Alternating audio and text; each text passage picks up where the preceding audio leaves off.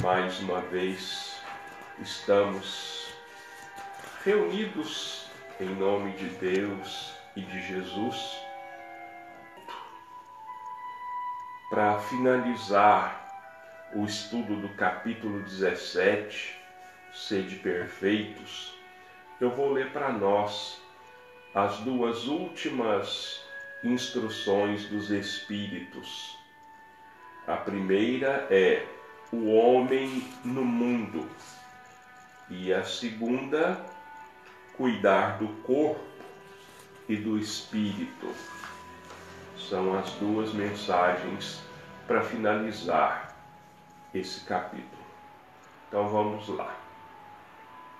O homem no mundo. Um sentimento de piedade deve sempre animar o coração daqueles que se reúnem sob os olhos do Senhor e imploram a assistência dos bons espíritos.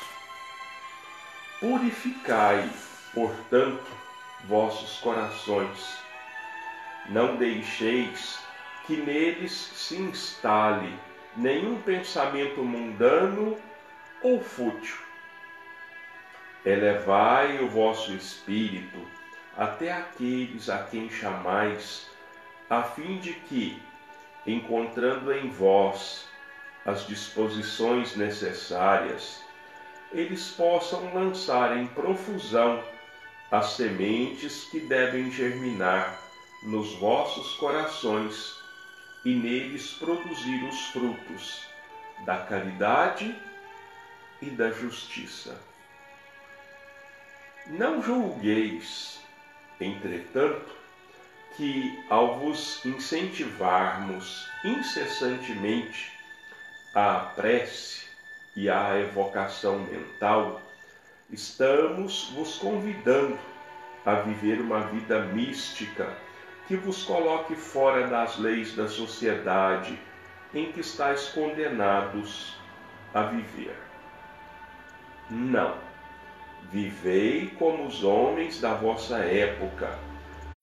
Devem viver os homens. Sacrificai-vos às necessidades e até às frivolidades diárias, mas sacrificai-vos a elas com um sentimento de pureza que possa santificá-las. Sois chamados para entrar em contato com espíritos de naturezas diferentes, de caracteres opostos.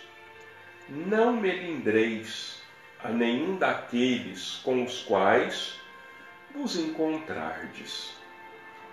Sede alegres, sede contentes, mas com a alegria que a consciência limpa proporciona com a felicidade do herdeiro do céu, contando os dias que o aproximam da sua herança. A virtude não consiste em se assumir um aspecto severo e triste, em repelir os prazeres que vossas condições humanas permitem. Basta atribuir todos os atos da vossa vida ao Criador que vos deu a vida.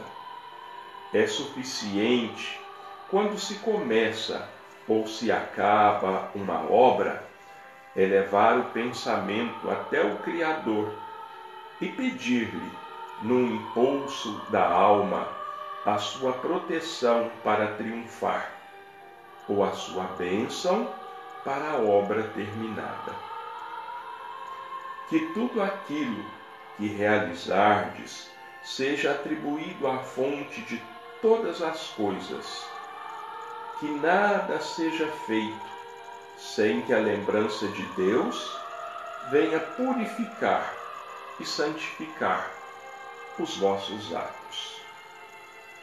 A perfeição está toda inteira, como disse o Cristo, na prática da caridade absoluta.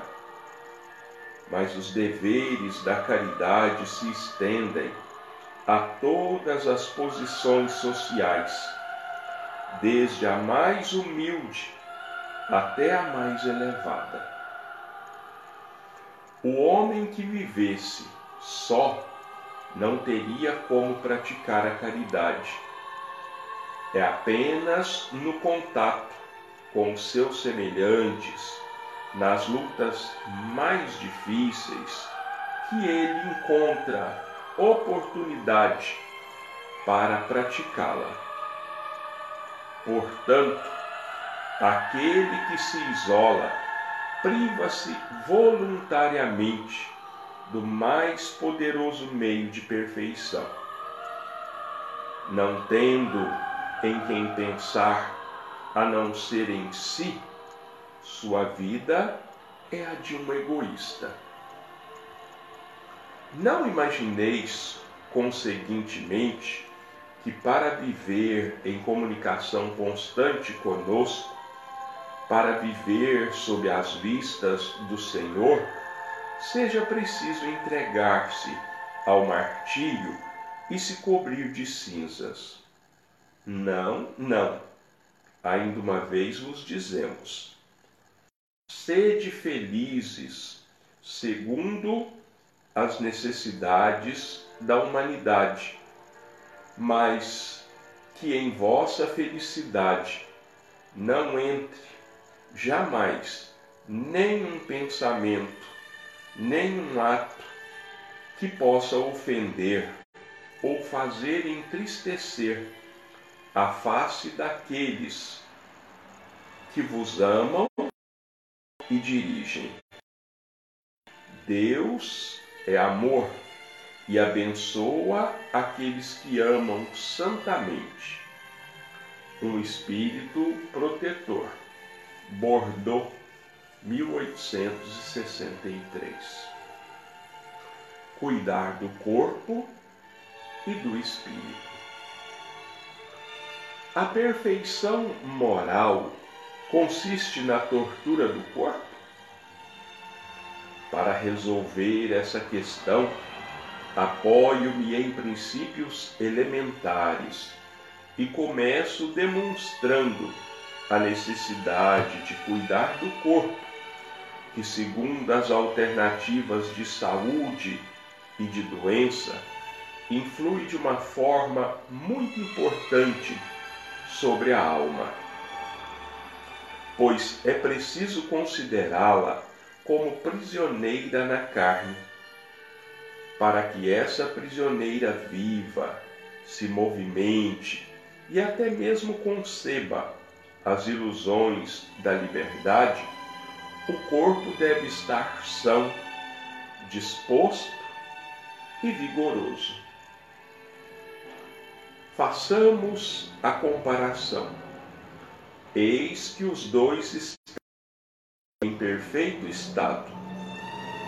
Que devem eles fazer para manter o equilíbrio entre suas aptidões e suas necessidades tão diferentes? Aqui, dois sistemas estão presentes: o dos ascetas, que querem aniquilar o corpo, e o dos materialistas, que querem rebaixar a alma. Duas violências quase tão insensatas. Uma quanto a outra. Ao lado desses dois grandes grupos, fervilha uma numerosa tribo de indiferentes que, sem convicção e sem paixão, amam com frieza e desfrutam com parcimônia. Onde, pois, está a sabedoria? Onde, pois, está a ciência de viver? Em nenhum lugar. E esse grande problema ficaria inteiramente sem solução se o Espiritismo não viesse em auxílio dos pesquisadores, demonstrando-lhes as relações que existem entre o corpo e a alma, e afirmando que é preciso cuidar dos dois, pois que são necessários um ao outro. Amai, portanto, vossa alma, mas cuidai também do corpo, instrumento da alma. Desconhecer as necessidades que são indicadas pela própria natureza é desconhecer a lei de Deus. Não castigueis vosso corpo pelas faltas que o vosso livre-arbítrio lhe fez cometer e pelas quais ele é tão responsável quanto um cavalo mal dirigido o é pelos acidentes que causa. Por acaso sereis mais perfeitos se, martirizando o corpo, não ficardes menos egoístas, menos orgulhosos e mais caridosos para com o vosso próximo? Não. A perfeição não está aí. Ela se encontra inteiramente nas reformas, porque fizerdes passar o vosso espírito. Dobrai-o, submetei-o, humilhai-o, esse é o meio de torná-lo mais dócil à vontade de Deus e o único que conduz à perfeição. Jorge, Espírito Protetor, Paris, 1863.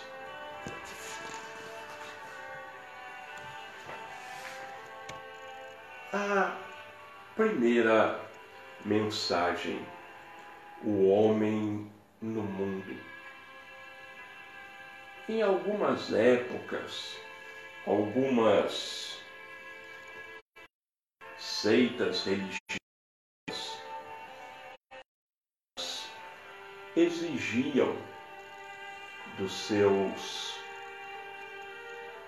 crentes, dos seus seguidores, que adotassem um tipo de vida muito austero que abandonassem o convívio da família, abandonassem o convívio dos amigos, mudassem a maneira de vestir, a maneira de se comportar.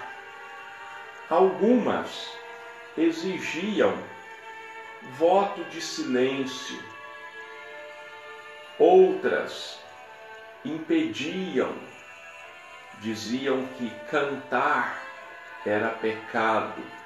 E assim, cada uma interpretava os ensinamentos do Cristo de acordo com o seu sua visão de mundo. Mas com o espiritismo as coisas são diferentes. Porque o objetivo do Espiritismo não é tirar o homem do mundo, não é tirar o homem do seu ambiente natural. O objetivo da doutrina espírita é inserir o homem no mundo dotando de meios, dotando de ferramentas que tornem essa vida a mais prazerosa, a mais comum possível, sem diferenciar dos demais. Então, ela não exige que o homem se torne sisudo, carrancudo, que mude ah, o seu comportamento. Não. Absolutamente. Quando os espíritos nos chamam a atenção para a necessidade da meditação, para a necessidade da oração e da vigilância. Eles querem que isso aconteça dentro da maior naturalidade. Precisamos orar, sim, precisamos, mas não há necessidade de permanentemente de permanecermos em oração todo o tempo. Porque senão como ficaria, por exemplo, o trabalho? Não poderia ser feito. Então os Espíritos nos dizem: orem mas o que nós queremos, acima de tudo, é que essas orações elas sejam sinceras, elas sejam verdadeiras. Algumas palavras realmente sentidas têm muito mais valor do que milhares delas, às vezes ditas sem que tenham nenhum significado. Então, nós pedimos, vão começar uma tarefa qualquer, vão começar uma atividade qualquer, orem a Deus, peçam proteção, inspiração e amparo para a execução dessa obra terminaram a obra, agradeçam pelo bom êxito, agradeçam por tê-la conseguido concluir. É isso que os Espíritos nos pedem. É claro, ninguém pode viver como se fosse o mundo uma permanente festa. Não, isso não. É preciso haver responsabilidade da nossa parte. É preciso que nós sejamos realistas e que nós possamos encarar a nossa vida com responsabilidade, como eu disse. Depois nós temos o segundo texto, cuidar do corpo e do espírito. Também tem alguma relação com a mensagem anterior. Como eu disse, algumas seitas exigiam que os seus seguidores adotassem um tipo de vida diferente. Em alguma época da história da cristandade, existiam pessoas, comunidades que pensavam que a autoflagelação, o castigo imposto ao corpo, depuraria o espírito. Então se chicoteavam até sangrar, usavam roupas que tinham alguns instrumentos que feriam e machucavam o corpo. Outros se submetiam a regimes verdadeiramente suicidas. Outros se impunham a penitência de dormirem sobre tábuas, sobre pregos, sem agasalho no inverno e assim por diante. Então Jorge está dizendo aqui para nós: será que judiar do corpo melhora o espírito? Ele está dizendo aqui para nós que um é o complemento do outro, que um espírito sadio precisa de um corpo sadio. É preciso que nós então saibamos cuidar do corpo e do espírito.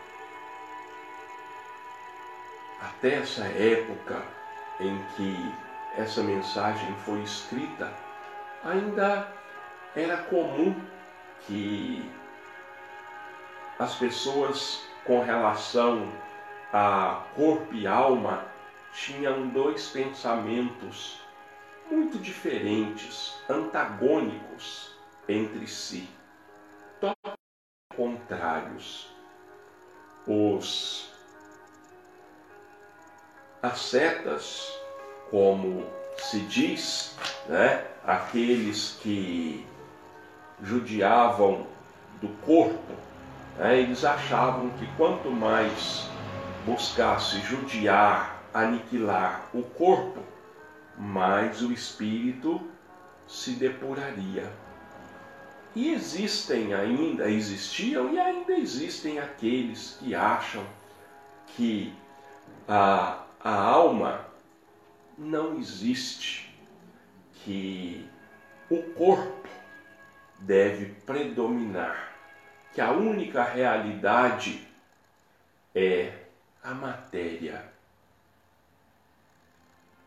E o Espiritismo vem nos dizer que não é assim, absolutamente não é assim. Corpo e espírito se complementam corpo e espírito são necessários um ao outro. Quanto mais sadio, mais cuidado for o corpo, muito mais aprendizado, muito mais ação o espírito vai ter possibilidade de executar, buscando o seu progresso, buscando o seu crescimento moral e espiritual. Se o corpo adoece, e se ele adoece gravemente, o espírito vai se desprender, caso haja o desencarne, que até mesmo pode ser classificado como um suicídio. E o Jorge, ele usa um exemplo aqui que é claríssimo para nós. Ele diz assim: culpar o corpo pelas ações que são dirigidas pelo espírito, pelo livre-arbítrio de cada um, é como se judiasse de um cavalo, culpasse um cavalo pelos acidentes que ele pudesse causar quando ele fosse mal dirigido numa carroça, numa carruagem. O ser inteligente é o espírito e não o corpo. Então, se existe um culpado, é o espírito, mas tenta judiar do corpo para corrigir o espírito. A correção para o espírito é de ordem espiritual. O Gilberto escreveu para nós: Nunca achei necessário certas peregrinações acho que devemos nos posicionar e principalmente agir para situações em que sejam úteis. O Espiritismo nunca pediu para nós, Gilberto, o sacrifício do corpo. Nunca pediu para nós que nós é, flagelássemos o corpo. O Espiritismo é a doutrina dos Espíritos. Então, ele nos ensina que que mortificado deve ser o espírito.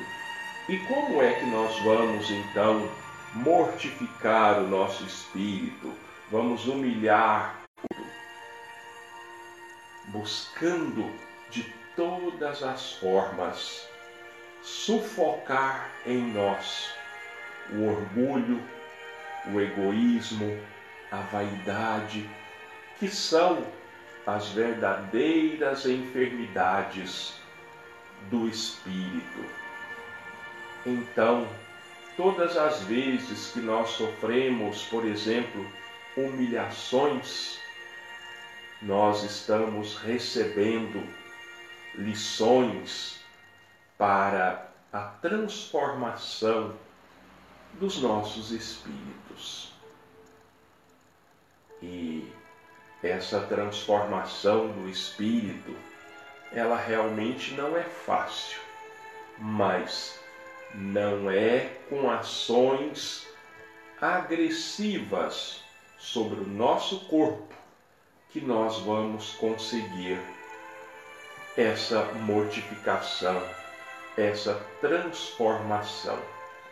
Ela é de ordem moral, ela é de ordem espiritual. E não há outra maneira, então, de nós fazermos isso. Bom, nosso tempo também já está se esgotando. Nós vamos agradecermos a Deus e a Jesus por todas as bênçãos, por toda a paz, a harmonia, pela tranquilidade e a sustentação que nós temos recebido ao longo da nossa vida.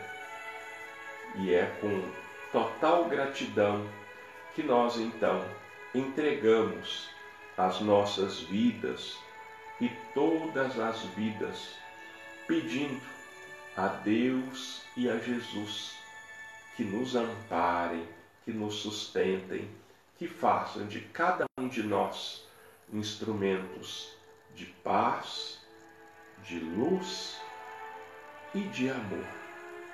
E que assim seja.